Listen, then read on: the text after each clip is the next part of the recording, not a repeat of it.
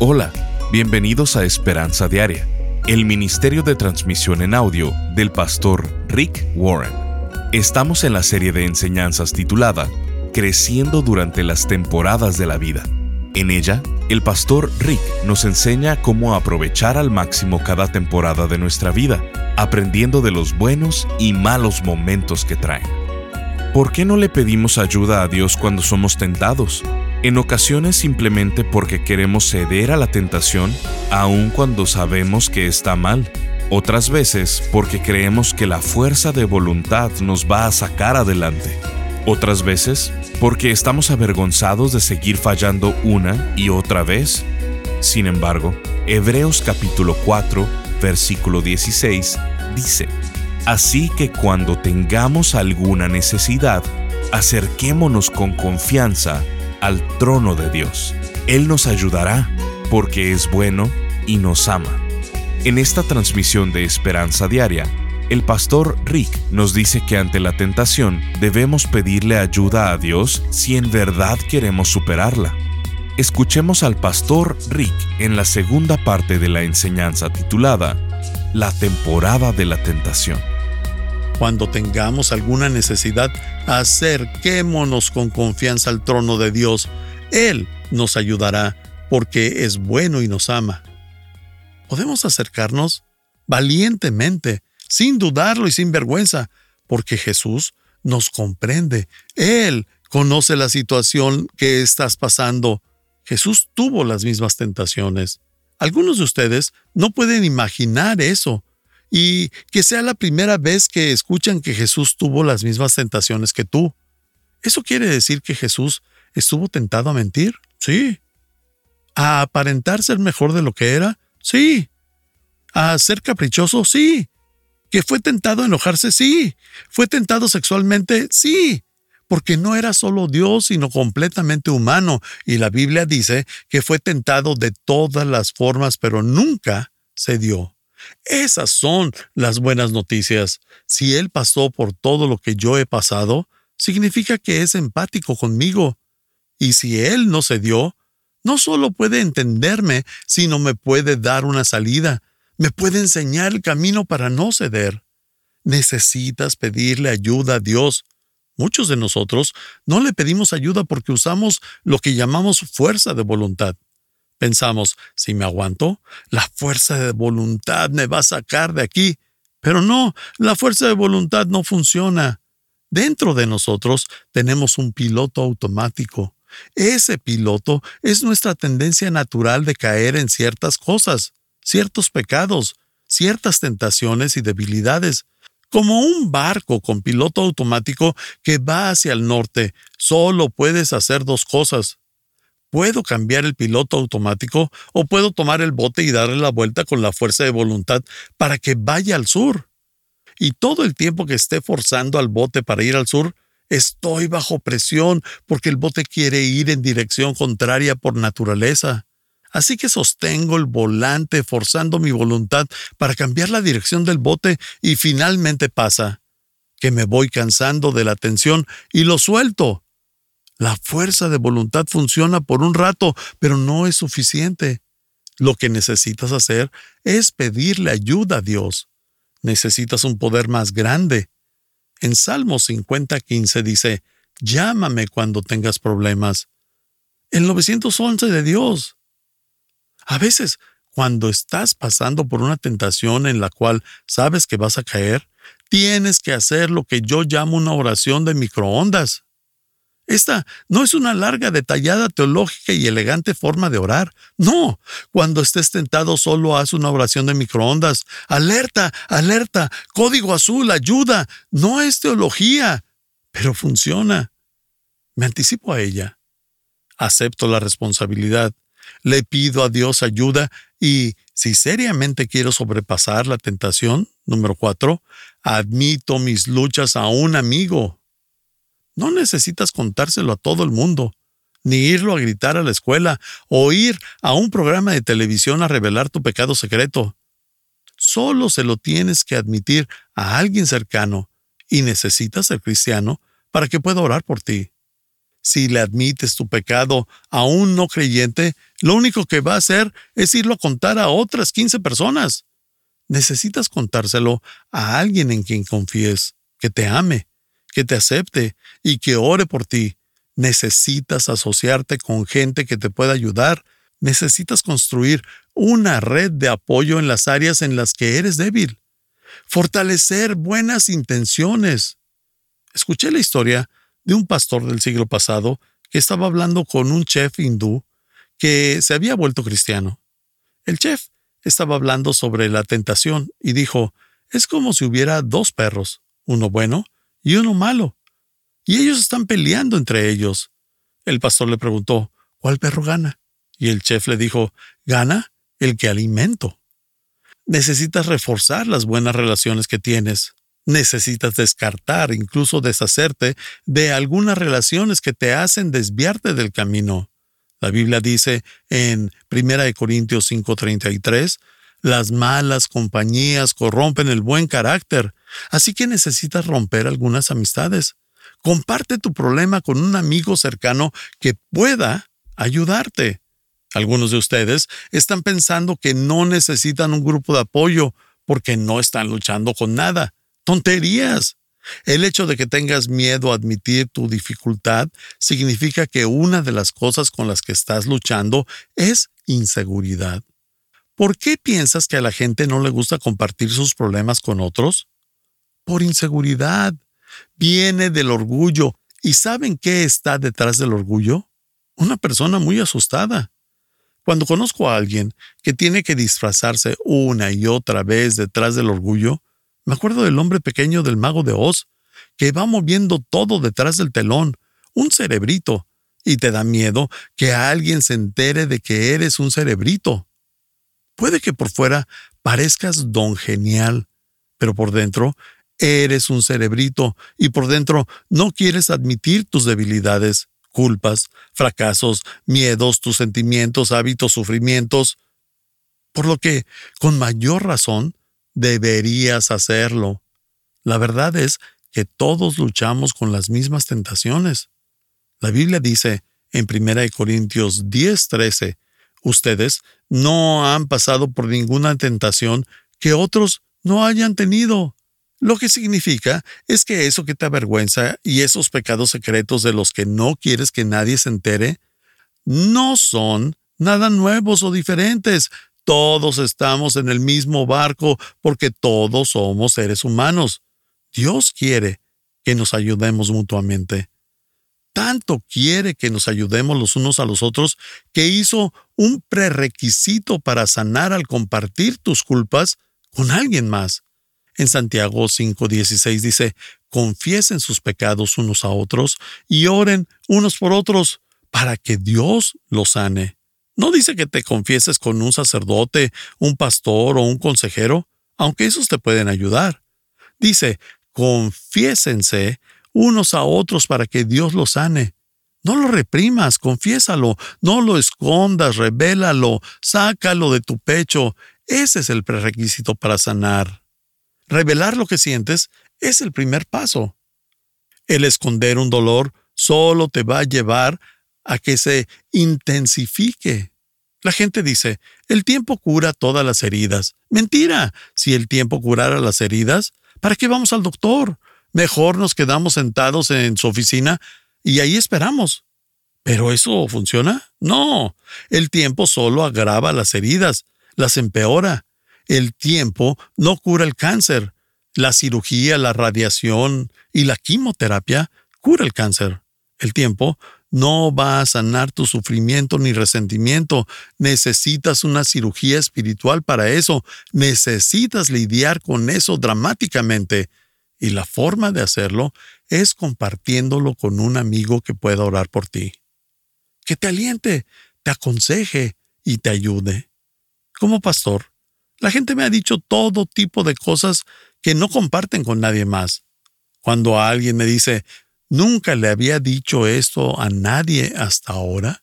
Me emociona mucho porque sé que van a sentir alivio, están dando el primer paso a la recuperación.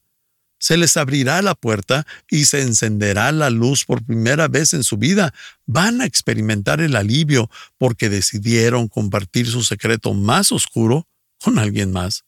Así es como Dios lo diseñó, incluso cuando ellos vienen y ni siquiera me han dicho nada, simplemente por haber iniciado, empiezan a sanar.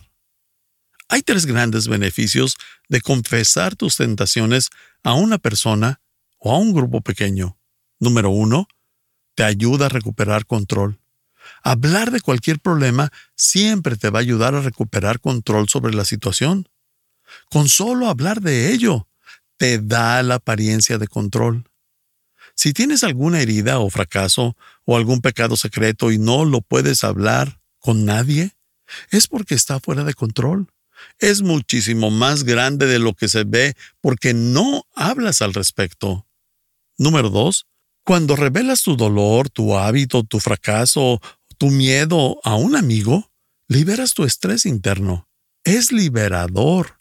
Cuando te unes a un grupo pequeño, como un grupo de apoyo o de recuperación, y empiezas a ser como en realidad eres, mientras ellos se presentan como en realidad son, piensas, no sabía que alguien más sentía esto, pensé que era el único.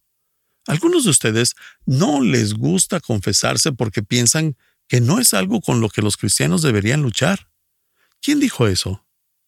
No por ser creyente, dejas de ser humano. Estás escuchando Esperanza Diaria. En un momento el pastor Rick regresará con el resto del mensaje de hoy. Si te perdiste alguna porción de este mensaje, lo puedes escuchar a cualquier hora en pastorricespañol.com. Eclesiastés capítulo 3, versículo 1 dice, hay una temporada para todo, un tiempo para cada actividad bajo el cielo. Dios estableció temporadas para las actividades de nuestra vida, temporadas para relaciones físicas, espirituales, emocionales, etc. Temporadas como la temporada de la soledad, la temporada de la pérdida, la temporada de la paternidad, la temporada del estrés financiero y la temporada de la tentación. Estas temporadas tienen buenos y malos momentos, están fuera de nuestro control, no sabemos cuándo sucederán, dónde sucederán o por cuánto tiempo sucederán, y muchas veces pueden confundirnos, pero debes de saber que Dios tiene un propósito para cada una de ellas. El pastor Rick, a través de esta serie de siete conferencias, nos quiere ayudar a discernir el camino para que podamos aprender y crecer durante cada temporada para que podamos disfrutar cada temporada, para que podamos distinguir lo más importante en cada temporada y podamos ayudar a otros durante cada temporada. Queremos enviarte esta extraordinaria serie. Al contribuir financieramente con cualquier cantidad a Esperanza Diaria, te enviaremos estas 7 conferencias en formato MP3 de alta calidad descargable. Solo visítanos en pastorricespañol.com o llámanos al 949-713-5151. Esto es 949-713-5151 o en pastorricespañol.com. Al estar ahí, te invitamos a que te suscribas para recibir vía correo electrónico el devocional y podcast diario del Pastor Rick. Ahora, volvamos con el Pastor Rick para escuchar la conclusión de esta transmisión. Como pastor, la gente me ha dicho todo tipo de cosas que no comparten con nadie más. Cuando alguien me dice, nunca le había dicho esto a nadie hasta ahora, me emociona mucho porque sé que van a sentir alivio, están dando el primer paso a la recuperación. Se les abrirá la puerta y se encenderá la luz por primera vez en su vida. Van a experimentar el alivio porque decidieron compartir su secreto más oscuro con alguien más. Así es como Dios lo diseñó, incluso cuando ellos vienen y ni siquiera me han dicho nada, simplemente por haber iniciado, empiezan a sanar. Hay tres grandes beneficios de confesar tus tentaciones a una persona o a un grupo pequeño. Número uno, te ayuda a recuperar control. Hablar de cualquier problema siempre te va a ayudar a recuperar control sobre la situación. Con solo hablar de ello, te da la apariencia de control. Si tienes alguna herida o fracaso o algún pecado secreto y no lo puedes hablar con nadie, es porque está fuera de control. Es muchísimo más grande de lo que se ve porque no hablas al respecto. Número 2. Cuando revelas tu dolor, tu hábito, tu fracaso, tu miedo a un amigo, liberas tu estrés interno. Es liberador. Cuando te unes a un grupo pequeño, como un grupo de apoyo o de recuperación, y empiezas a ser como en realidad eres, mientras ellos se presentan como en realidad son, piensas, no sabía que alguien más sentía esto, pensé que era el único. Algunos de ustedes no les gusta confesarse porque piensan que no es algo con lo que los cristianos deberían luchar. ¿Quién dijo eso? No por ser creyente, dejas de ser humano. Los problemas de los no creyentes y de los creyentes son los mismos. La única diferencia es que los creyentes tienen una fuente de poder mucho más grande que ellos mismos, y los creyentes no, no la tienen. Probablemente, en el grupo presente aquí el día de hoy, cada problema y cada pecado está representado, ya seas tú o la persona que está a tu lado. Todos estamos en el mismo barco llamado humanidad. No hay pecado con el que un cristiano no luche. Lo que tenemos que hacer es ser honestos y decir, sí, estoy luchando con esto, voy a buscar ayuda. Por eso tenemos este desfile de testimonios. No tenemos a gente que diga, gracias a Dios, mi vida es perfecta. No he pecado en 30 años. No. Número 3 te da soporte y la oportunidad de rendir cuentas. Tienes que tener esas dos para poder sanar. Necesitas soporte y rendir cuentas. Puede que alguien de ustedes, no sé quién sea, pero sí sé que Dios quiere que diga lo siguiente. Tienes un secreto, tú sabes cuál es, y lo escondes.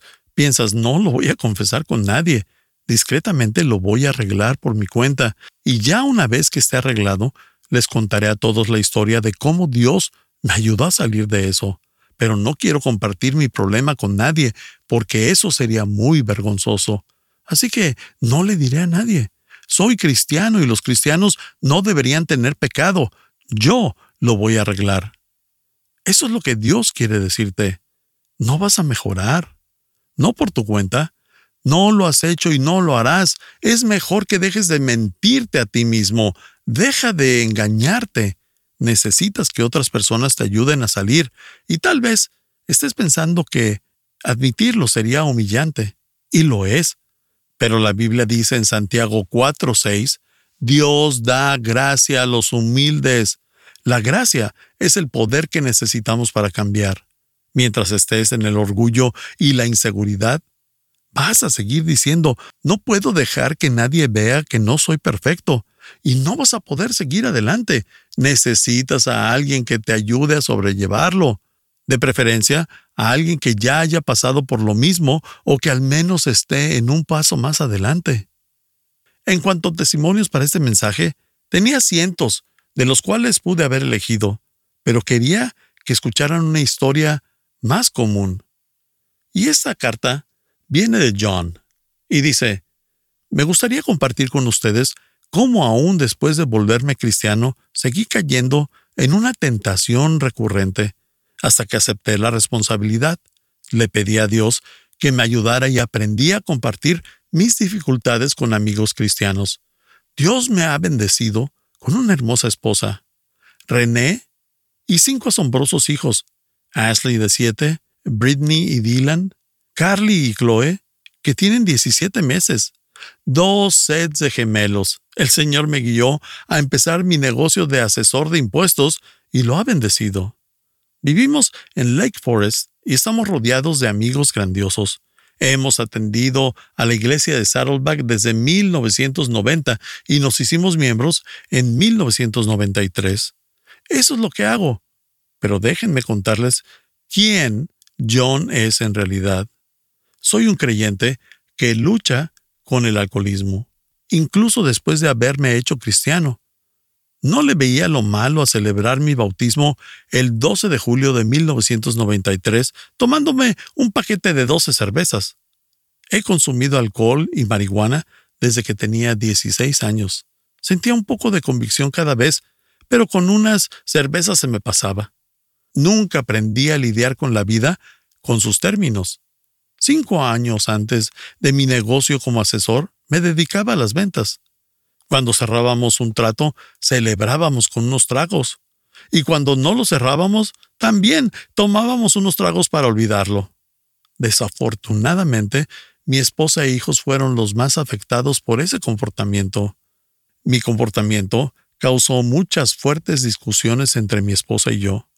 No me daba cuenta de eso, pero mis hijos cada vez me tenían más miedo. Soy un alcohólico funcional. Eso significa que nunca fallo al trabajo. No he tomado en horas de trabajo porque solo los alcohólicos hacen eso. De hecho, íbamos a la iglesia Saddleback regularmente, pero los domingos por la tarde estaba reservado para lo que yo llamaba tragos sociales con mis vecinos, mientras veíamos algún deporte. Mi comportamiento, por más destructivo que haya sido, era completamente normal para mí. Todos los que conocía tomaban, aunque fuera un poco. No podía admitir que tenía un problema, porque no pensaba que hubiera un problema. Dios continuó bendiciendo nuestra familia y compramos nuestra primer casa en 1993. Fue poco después de esa compra que empecé a tomar mucho. No podía resistir la tentación de beber. Mi fuerza de voluntad no fue suficiente. Posiblemente era mi sentimiento de que no lo merecía o de tener que aceptar la responsabilidad de pagos de la hipoteca muchísimo más altos. Cualquiera que haya sido, pero empecé a consumir más alcohol. Me aislaba en la cochera. No quería formar parte de la familia con la que Dios me había bendecido tanto. En febrero de 1994, mi hija mayor Ashley fue a verme a la cochera. Estaba junto afuera de la cochera, junto a los botes de basura, cuando esta pequeña niña de cinco años andaba por ahí. Me miró con sus ojos cafés de una manera que solo un niño puede y me preguntó, Papi, ¿por qué tomas cerveza? Eres malo cuando la tomas. Intenté pensar en una respuesta, pero no pude. Se fue. Y la pregunta se repetía una y otra vez en mi mente. Una pregunta honesta de mi querida Ashley. Una pregunta honesta que rompió el hielo. Tal vez sí tenía un problema con el alcohol después de todo. Desearía pararme y poder decir que empecé a evadir situaciones tentadoras, dependiendo de la ayuda de Dios para dejar de tomar, pero no fue así. Unos días antes de mi cumpleaños número 30, me puse borracho y un hombre decidió usar mi cara como saco de boxeo. Y por primera vez tuve que admitirme que tenía un problema. Claro que para ese entonces no lo podía confesar a nadie más. Pensaba que yo solo me podía arreglar. No le pedí ayuda a Dios. Intenté enfrentarlo yo solo, con mi propia fuerza, pero seguía fracasando una y otra vez. Finalmente, en agosto de 1994, René, mi esposa, se cansó. Llamó a mis padres que vivían en Los Ángeles y les dijo lo que estaba pasando. Vinieron y ofrecieron meterme a un centro de rehabilitación si yo aceptaba. Mi madre también llamó al pastor John y le preguntó sobre el programa de rehabilitación ahí en la iglesia de Saddleback llamado Celebremos la Recuperación. Acepté ir los martes por la noche a una reunión de hombres que sufrían de alguna adicción llamada los primeros 90 días. Nos reunimos en el estacionamiento, bajo las estrellas, y lo que encontré fue un grupo de hombres como yo, que estaban luchando con las mismas dificultades juntos.